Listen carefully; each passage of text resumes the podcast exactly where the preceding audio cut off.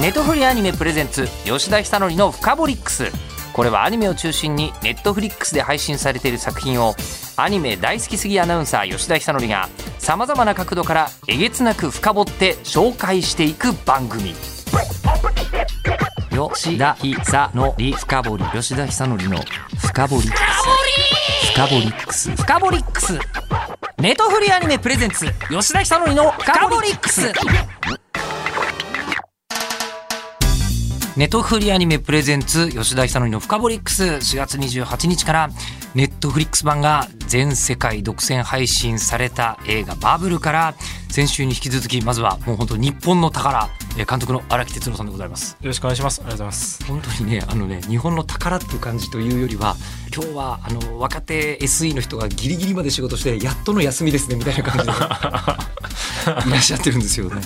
えーそして、えー今日はもうお一方大音楽家でで作られる音楽の重厚さからすると塩ビ服とかで来そうなイメージあると思うんですけど、えーパーカーでスタジオにご登場の沢野博之さんです。あ、沢野です。よろしくお願いします。お願いします。沢野さんも、はい世界でコンサート開こうと思ったら、多分世界中がコンサートホール貸してくれる人じゃないですか。そんなことはないですけど。いや、そんなことあるでしょう、もう今の沢野さん。いやいや、まあ、でも、あの、ね、荒木さんとご一緒した作品の名前を借りたら、もしかしたらできる可能性もなくはないかもしれないですけど。日本のアニメ界で最も信頼されている音楽家といえば世界でそうだと言って過言ではないと思うんですけど いや、そんなことはないですね。やっぱその本当に曲すごい曲自体のそのパワー魅力が違いますよ。強すぎて使い方にコツがいるぐらいです。ちょっとその辺の話を、えー今日はぜひ話聞かせていただきたいんですけどはい。あのまずはプロフィールでご紹介していくとドラマアニメ映画など映像の音楽活動を中心としてその他にもアーティストへの楽曲提供編曲なども精力的に活動していらっしゃる作曲家の沢野博之さんもうアニメだけでも「プロメア」「機動戦士ガンダムユニコーン」えー青のエクソシスト」えー進撃の巨人キルラキル」「終わりのセラフ」「鋼鉄城のカバネリ」えーまあ、などなどもう全部「あー!」っていうふうに思う方 そして音楽のなんていうんですかねあの女性コーラスのものすごい存在感とかとともに沢野さんを思い出す方は多いんじゃないかと思うのですが、まあ、2014年からボーカル楽曲に重点を置いたプロジェクト沢野博之ヌジーク、えこちらも指導されましてその活動は多岐にわたられていらっしゃるわけですがはい。荒木さんが映像で多分アニメの歴史を変えている方の一人だと思うんですけど、はい沢野さん以前以後でアニメの劇版って多分変わったと思うんですそうですかね。そんな大それたことをしてる、なんか、意識はないですけどね、自覚は。でもこれは荒木さんはありませんか？劇版に関してその俺の歴史は大きくまずは確実に変わりました。本当ですか？あのそのだからフィルムが自分以上のものになるから沢野さんの曲が来ることでこれぐらいまでしか今までいけなかったものがまさかのここまでいったよみたいな今手をこう。倍ぐらいの高さに。はい。いやいやいや、そんなことラジオなのになって今自分。でそこのだからこう自分のフィルムパワーだけでは届かないところまで到達させてくれるっていうことで沢野さんがそのいなきゃダメだと 僕は思ってます。いやいや、めちゃくちゃ光栄です。僕の。歴史は大きく変わりました。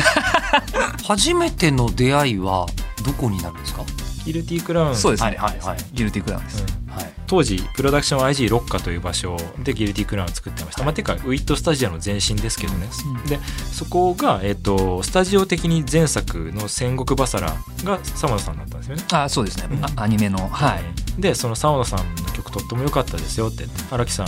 どう思います？って聞かせていただいて。でえこれってあれじゃんガンダムユニコーンの人じゃん。ガンダムユニコーン？みたいな。というのはそのガンダムユニコーンのその特に1話のユニコーン起動の場面があまりにも気持ちよくて。ああわかる。わかりますね。これ今でもてかあれですよ、今週もまたそのサントラのその曲聴いてやっぱ上がるわみたいな。そんなそういうユーザー的な楽しみ方してるんですか？今でもですよ本当に。10年以上経ってるじゃんよって思うんですけどあの場面が本当に上がるから、はい。大好きで、はい。でこんな劇版の人がいてくれたらいいなあみたいな。はい。はい。羨ましいなあって思っていた、そしたらその方がうん。荒木監督の前に現れた。まあそうですね。そうそうそう。ぜひお願いしましょう。はい、でギルティクラウンももうギルティクラウンも本当うん、音楽のドラマチックさに惹かれた方もとても多いだと思いますあありがとうございます。その時にこうおおって思ったからその後もずっととお願いしたわけです。そうですよね。もう本当進撃の巨人もそうだし、うん。みたいな、うん。まあもうカバネリもそうだし、うん。みたいになってらっしゃるんですけど沢野さんは、はい。まあ他にもそれこそね名だたる大監督といっぱいお仕事されてると思うんですけど、はいはい。沢野さんから見た時に荒木さんの特徴って何かあるんです？か荒木さんそうですね。えっ、とまあ初めてお会いした時とかは荒木さんってやっぱ冷静になんか結構淡々とまではいかないんですけども喋られるイメージがあってだからその打ち合わせする時とかも落ち着かれてるっていうか、うんっていう感じがあったんですけどもでもいざその作品の絵とか、うん、出来上がったその映像とかを見るとまあ荒木さんのすごい熱量っていうかだからあの喋ってる以上のなんかその勢いや力を持ってんなっていうのは毎回感じますけどもね。アニメ監督って情熱は絶対もちろん必要だと思うんですけど、はい。それを情熱の勢いにまでこれバーンってって言えばいい人じゃないたちまあですからね。そうです皆さんここはこれこれこういう理由でこういうふうにしたいんですっていう。なんか最後のパーツまで理性を保ったまま情熱的じゃないとできないお仕事だなってまあ思うんですけど。あのー荒木監督の音楽の発注の仕方っていうのがあるわけじゃないですか。でそれと他の監督となんか違ったりするもんなんですか、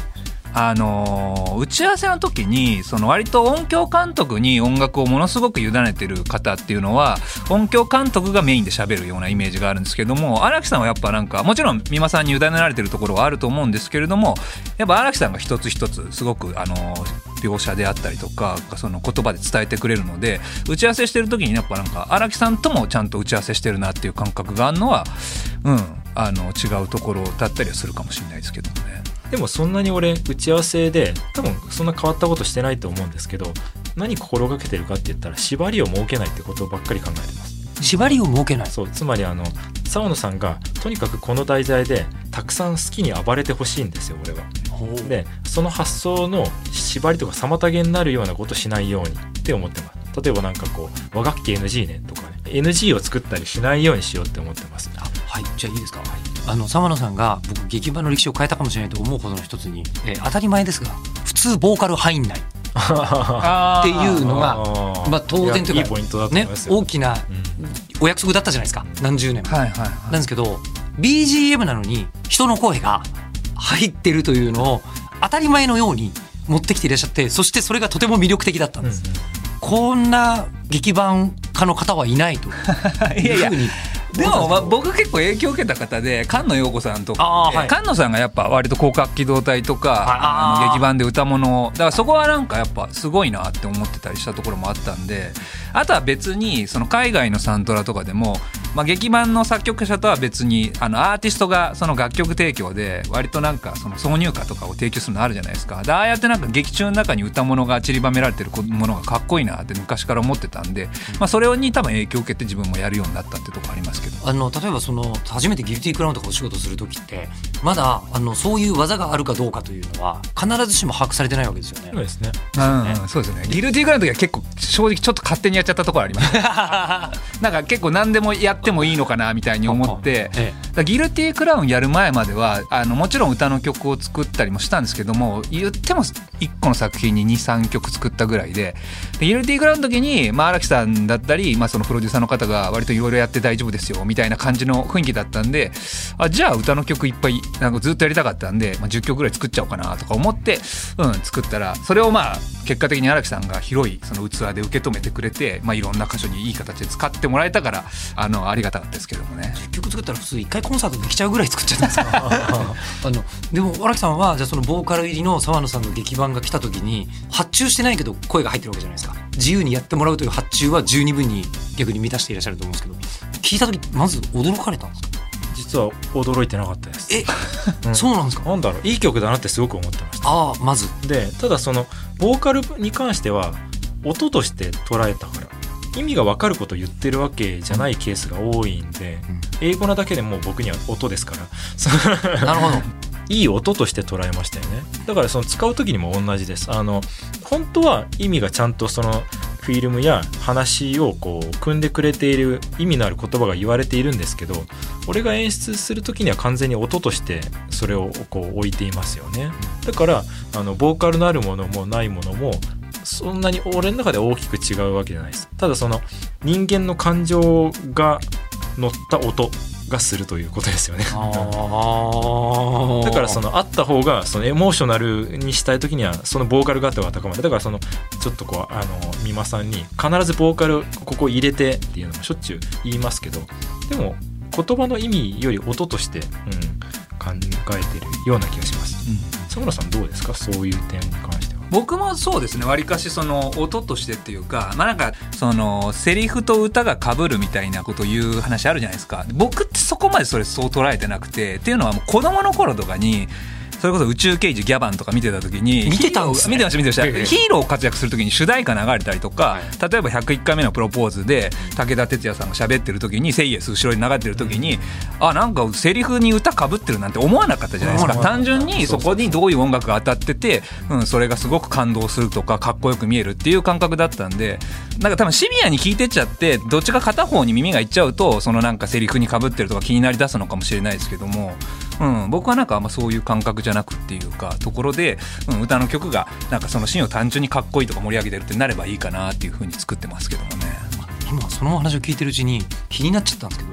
普段その作曲家としてデビューされる前って、はい。例えばじゃあ101回目のプロポーズを見てはい「セイエスかっこいいな」って思いながらはい。見てたんですかドラマとか。セイエスはまあ単純に僕音楽始めるきっかけチャギアンダスカのアスカさんの音楽だったんで。そうなんですか？そうなんですそうなんです。へだったんで、えうん、だったんで、あのまあももちろんそのオープニングで主題歌流れてたんでこの曲その時点ですごい好きだなっていうか、まあ、その時に初めてそのなんだこの音楽はって興味持ったのがその「セイエスだったりとかしたので、はい。うん、だからまあその好きな曲がなんだろう普通主題歌だったらオープニングに流れて終わることもあるじゃないですか。でもその劇中の重要なシーンとかで流れるってなった時のまたなんかあの曲がここでまた流れるっていうなんか感動みたいなのを子供ながらに感じてたと思いますけどもね。えでそして作曲をお仕事にされてから、はドラマとかアニメとか見るときに、はいはい。もうやっぱり耳変わりますよね。あそうですね。やっぱ後ろになってる音楽とかは、まあ、普通の人よりはもしかしたら気にしてたかもしれないですけどもねだから昔その僕中学の時とかは格闘ゲームとかがものすごいブームで、なんですけど、まあ、みんな大大半はゲームやることに熱中してた中で僕はやっぱ後ろに流れてる音楽が気になってサントラ買ってたりとかしたんで、まあ、珍しいタイプだったのかもしれないですけどもね。はいそれが今に至って、まあ、本当に歴史を変えるような大作曲家になられているんいやです大作曲家にはなってないですけどいやいやいやいやいや。え 今ねあの大作曲家に見られないような物腰になるのやめてください。本当ですよ。まだまだなんでもう全然頑張んなきゃと ええ。そうでも出会った時の驚きの話で言うとやっぱそのなんか曲の重厚さに対してのこの軽快さ。浜田さんの特徴は、それは僕も思ってました。よくそうですね。なんか大体落ち着かない若者っていう感じ なんなら最初に会った時。まあ、そうですね。最初の頃はそうですね。でも今はもう落ち着かないただのおっさんですけどね、ええ。なんですけどまあなんかそう作ってる音楽のイメージと、うん、でなんか会ったことない方はなんか結構すごくなんだろう。あのシリアスなイメージ持たれたりとか気難しそうなみたいに持たれたりするんですけどもね。作品から受け取るパーソナリティは厳しそうらしいですね。怖そうにイメージそうあそう言われますらしいですね。あとアーシャとかが多分なんかあの格好つけてねなんか真面目な顔してたりとかするから 余計そう思われるのかもしれないですけどもね。だからなんか3分ぐらい喋っててだんだんだんだん相手がなんか引いてってるのよく、ね。実際にねまたこれ CD をさこれ昔ちょっと前だとリッピングするために入れたりじゃないですか、い、ろんなものを入れるそうするともうバグったかとしか思えないような難しい曲タイトルが次々出てくるええ。この人はもしかしたら日本語喋ってくれないんじゃないかぐらいの 気持ちになる。沢野さんは、えーこのタイプの方なんですけど、えーバブルに行きましょう。はいはいそうです。そうなんです、で今回バブルの、あのー劇版を、まあ、沢野さんが作ってらっしゃるんですけど僕割と驚愕したのは僕これ DJ プレイだと思ったんですよ。はいはいはい。ええあの DJ プレイの本当に美しいものって初めから最後まで感情の流れを全然切らさないままうん綺麗につないで何かを最後まで味合わせてくれるっていうのが本当にすごい DJ のやってることだなと思うんですけど、今回の澤野さんの音楽ってかなり量も多いじゃないですか。で量も多くて一曲が多分明るい歌とか悲しい歌とかにまあなりがちじゃないですか。一曲の中になんか全部の感情があるみたいなはトラックがバブル続出するんですよ。いはい曲のエリアが長くて展開が多い曲が結構ありますそうかもしれないです。そうなんですよ。でこれ聞いてて音楽だけでドラマになっちゃう時ってあるんだなって思いながら、まあ、バブル割と見てるところがあって、はいこれを荒木さんはどう発注してこうなるのっていうのがうん。不思議でならないんですけどまず企画説明とかから受けるんですか？あまあこういう作品ですみたいなお話を伺ったりとか正式にオファーいただく前からも荒木さんからなんとなくこういう作品作ろうと思ってるみたいな話は聞いててまあでも一番最初の時はメニュー表があるっていうよりはなんかその荒木さんと話してたのはジブリ作品ってイメージアルバムっていうなんかそのああのサウンドトラック作る前に物語からまず作曲家が思った曲を作るみたいな方式取れたらいいなみたいな話だったのでなんとなく主要になってくる曲をまず書いてもらえませんかみたいなところで、まあ、3曲ぐらいこういうイメージって自分で出してったりとかして、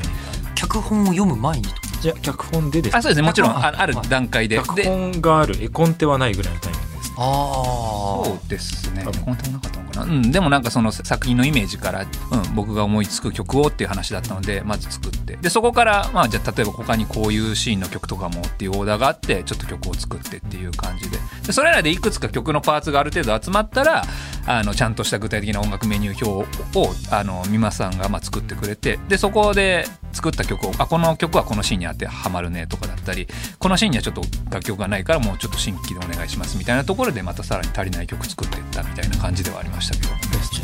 こうよくアニメーション作る時にイメージボードっていう言葉があってこの作品はこんな感じだよと。で今回に関しても荒木監督は人魚が沈んだ東京をバックに、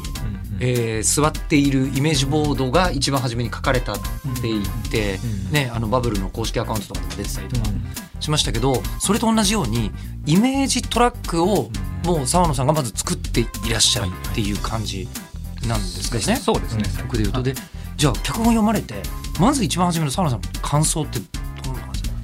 荒木さんとこの「ギルティークラウン進撃カバネリ」ってやってきてやっぱなんかその作品のイメージ的に なんか飛び散ったりとか、まあ、人が食べられるとか まあいろんな脅威にさらされてるみたいな作品が多い中でちょっとまた荒木さんが新しい挑戦してるなっていうのをすごく脚本から、うん、伝わってきたのとでもまあ新しいことを挑戦しながらもなんだかんだ過去の作品も通してあの荒木さんやっぱり作品をエンターテインメントを追求してる監督だと思ってて、うん、そこの部分もすごく強く感じてまた新しい荒木さんのエンターテインメント作品が見れるんじゃないかっていう期待のもとなく取り掛かり始めた気がしますけどもね。取り掛かってでここで実は先週の荒木さんからの証言に戻りたいんですけど、はい。先ほど絵コンテはないけど脚本はある、うん。でつまりは、えー、と脚本があって曲ができて絵コンテに取り掛かってるっていう話だったじゃないですか、もう曲上がってきた時に荒木さん沢野さんから来た曲をすごい魅力的だと感じたわけですよあめちゃめちゃ感じました。1曲目ね本当に映画の冒頭に使ってるやつが最初にもらった1曲目ですけど、はい。ハミングから始まるやつはいはい。あれがねすっごい大好きな曲なんですよね、だから今までと違う沢野さんを俺は引き出せるかどうかっていうことは毎回思うわけなんですよ「進撃の巨人」や「カバネリ」の時のドドドンとしたやつじゃなくて なんていうかな優しい感じででもそのなんかあの流麗なあの沢野さんっていうものを聞きたくでその最初のやつでもうまさにお望み通りのやつが来たんでみんなにすっごい聞かせましたよ。あみんなに聞かせた。そうですあのだから今までの作品と今回目指してるものが違うのかっていうのをその曲でもう分かるっていう感じだったんです、だからこの曲聴いたら分かるでしょ。もうあの人の首飛ばしたりしないんだ。あ今回はリリカルな沢野さんと荒木監督だぞっていうことですよね。はあやっぱ青春ラブストーリーだってことを人に伝えてくれるうんそうそうそう。トラックから俺が口で説明するよりあの曲聴く方が早いからとりあえず聴いてください。バッチンとラジカセかって。い うまあ本当はクリックなんだと思う。本当はクリックですね。ね。でそれでできた時ってよく、まあ、この劇版の作り方ってここ何十秒の曲をくださいみたいなはあはあはあ。あのことになるのが普通だと思うんですけどあのそういう時間指定とかはなくもうイメージ通りに曲作られる。最えっと初のやつは最初の段階はそうですね曲としてとりあえず作ってイメージアルバムとして作ったやつはないけど、えっと、実際の本編合わせのそのいわゆるフィルムレコーディングは、えっと、最終的にはやってもらってます。あれですよね。そうですね、そこの段階でだでも初め、と、そのまずイメージみたいなの作った後に音楽メニューをいただいた時も、まあ、基本その大まかな秒数で一回僕は作って楽曲としてそのメニュー表に合わせて作って。でその後やっぱり絵に合わせてもうちょい結果的にその尺に合わせてあの細かくそのエディットしてほしいって話になったんでそこから、まあ、よく一緒に音楽も担当したりしてる浩太山本君に参加してもらってそこの絵にはめるっていう作業とか状況によってはちょっと編曲も加えてほしいっていうところは彼に協力してもらって、うん、進めていったって感じでしたけど。ですよねだから普通は絵とかドラマの都合に合わせて劇版家の方が作ってくれるのが、まあ、王道とか普通の作り方なんじゃないかと思うんですけど先週ね荒木さんが何をおっしゃったかというと澤野さんからもらった曲に合わせてパルクールの 3D コンテそしてコンテを作ったっていう話があってでその時に曲からすると4箇所ぐらい盛り上がりが欲しいと。あそうそうそう。あのここサビでここが始まったらこのサビ終わりまでに20秒のパルクールカットを4つ作んなきゃダメだわ。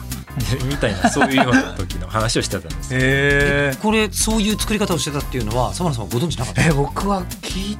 あのえっとそのイメージアルバムの曲を完全にそのまま使ってるシーンに関してそうやってるってことですよね、うん。でもあの決めどころがパルクールのそのいいところに使ってることが多いんですよ、うん。でつまりイメージアルバムの曲はこことこことここに置きますって言ってでまずはそれを置いちゃって絵コンテはムービーコンテはそれに合わせて書いてる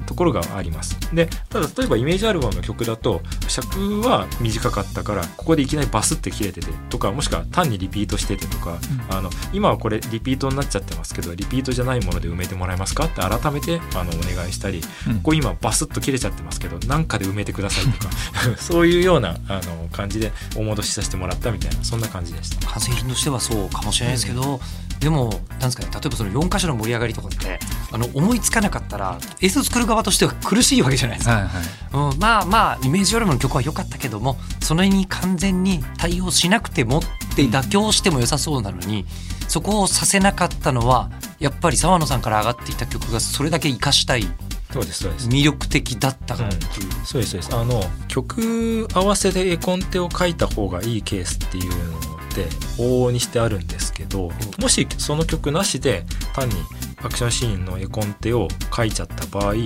せっかく盛り上がってきたのに例えば実際にはそのネタが思いつかなかったから20秒で終わっちゃうっていうようなで曲は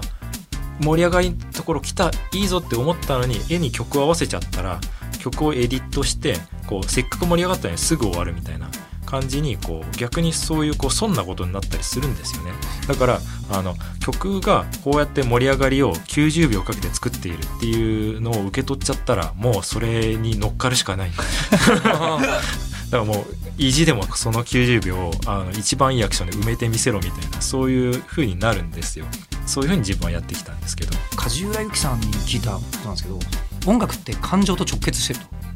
えその瞬間にあの作品のことを音楽家の人がミスして解釈してしまっていると間違った感情をそのシーンで伝えてしまうと、えいう話をされていて澤野さんのあの音楽って全体的に本当に感情がそうつながるっていう納得感が深いというか、そういう感じがすごいあるんですけどそれってやっぱり音楽都合で作ってらっしゃるんですすかごい。まあ単純にテレビシリーズの作品とか作ってる時は基本的にはそうですね。楽曲としてどういうものをそのメニュー表に対して作るかっていうことをあの考えて作ってますけどもね、うん、なんか音楽として面白いものにしたいみたいな。でもなんかそういうなんかその楽曲の抑揚とかその盛り上がりとかって意外とその自分の持ってるスピード感覚と映像のスピード感覚が偶然一致するみたいなこともあったりはするんですよね。だからなんか過去にもその尺合わせで作んなかった曲もたまたま当ててみたらあのタイミングがほぼほぼ編集入れなくてもあったみたいなことはあったりしましたけどもね。うん今回も本当感情を的確に伝えるためには時間分数とかあんま関係ないんだなと思ったんですよ、一瞬でこう悲しい気持ちにさせることも嬉しい気持ちにさせることもあの僕ラジオ屋だからかもしれないですけど思うんですよ。は一つ SE どんなファンファーレを打つかであはあ。その場のスタジオの感情が変わるっていうのをものすごいたくさん体験してるんですけどは野さんもその機材を自由自在に使えるんだとしたらはい何秒で人は泣かせられるみたいな。いいですね。泣かせられる泣とか？そんななんか自信ないですけどもね。でもまあその泣かせられるまでいかないですけどもそのシーンに合わせられる音楽みたいなのはもう感覚的にあるので、まあ、それを同じようにやってりゃいいとは思ってはいないですけどもそこに対してまあ常にどういうサウンドにしていくかなんか自分なりに新しい挑戦できるかを考えてはいますけどもね。普段僕らもショック受けたりすると本当にガーンっていう音が聞こえることとかあったりすると思うんですよ。えー？みたいな。サ野さんも日常過ごしてて自分ではいなんかあの感情が動いた時にうわ今なんかものすごいドラの音が聞こえたみたいに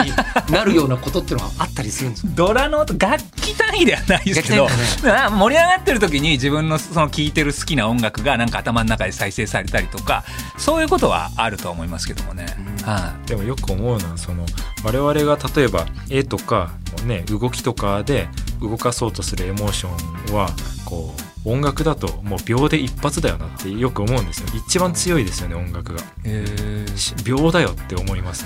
ね だからそのあのその音楽がその持ってく力がそもそも音楽というのは強い。で澤野さんの曲になればなおさらなんですよ。そのめちゃめちゃ持ってき力があるからそれをこう使うところをちゃんとこうなんか注意する。話の流れの中できっちりこうぶち上がっていいところをこうなんか用意するというんですか、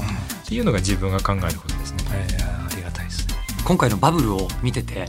いろんな感動の表現ってあると思うんですけどふわーっていうのが一番強いんですよ。今回、うんそのアクションシーンでものすごい大変なところから2人して今達成したみたいになる瞬間がうんバブルの中であるわけですね。こう響きと歌が決めたっていう瞬間のうわーってなるところとあの沢野さんの曲のその重いところからふわーっていう開放感を味わわせてくれるところがめちゃくちゃバッチリハマってるところが何箇所もあってあれを主導したのは荒木さんなのか沢野さんなのかっていうと。まあでも俺はだからやっぱ音楽がそのたどり着くべきエモーションをまず示してくれたからそこを上手にあれをこういいとこに置く。でそして絵をそれに合わせるっていうこと順序でやりましたねやっぱ。そういうのってこう2人で綿密に打ち合わせをしたというよりはもう何も言わなくてもこうお互いもう分かってるよねっていう感じなのか。沢野さんがとにかくいいプレーをしてくれるのを僕は待つだけ。でそしていいプレーをしたその音源が届くんですよね。でそしたらそれをこう一番いいところに置く、うん、そういう順序ですね。だからあの縛りをあの設けないようにっていうのはそういうことですよね。そのね自由にその楽しく沢野さんが暴れた。うん。ものがこう来ればそれを使って僕も楽しませてもらいますみたいなそんな感じですね。でも僕もやっぱ荒木さんこういう感じ言っていただけてるように本当になんか荒木さんが毎回どういう風に音楽を使ってくれるのかなっていうのがいつもワクワクしながら曲それってやっぱ作る時のモチベーションにつながるので、うん、しなんかお会いした時とかもあの曲何回も聴いてますとかっていうやっぱそういう言葉もやっぱ作る上でなんか作曲家にとって本当に幸せなことはないので、うん、そうしたなんかやっぱり毎回やりがいを感じさせてもらえるっていうか正直なんですかね。やっぱ作品を重ねれば重ねるほど不安になるんですよ。逆にあのなんだろう。あなんかもう沢野だんだん飽きてきたなと思われたりとか、うん、されたら嫌だなって思うからこそ次の作品やった時もまたなんか荒木さんに喜んでもらいたいなって気持ちで取り掛かれるっていうのは意外と作る上ですごく重要だったりはするので、で今回出来上がったバブルまあもちろんご覧になってると思うんですけどはい。自分が音楽を納品したものとはい、最終的に映画として完成したものこれ見てどう思われました？えー、なんですかね。毎回ですけどもねあのー荒木さんの作品にやっぱ携われるたんびに映像を見てなんか携われてよかった幸せだなっていうのを感じるっていうかずっとそのあの本編通してっていうか、うん、のも思いましたしなんだろう、まあ、今回本当にその高田山本君が結構その編集の部分ですごく力あの協力してくれたことによってやっぱよりあのタイミングとかを合わせてくれたことが、うん、僕自身もあの普段だったら音響監督に投げるものを近い人間がやってくれたことで逆にそのなんか高揚感っていうのをより増してくれたんじゃないかなとか思うので、うん、そうした部分を見てすごく新鮮で楽しかったですしね、うん、だからなんか、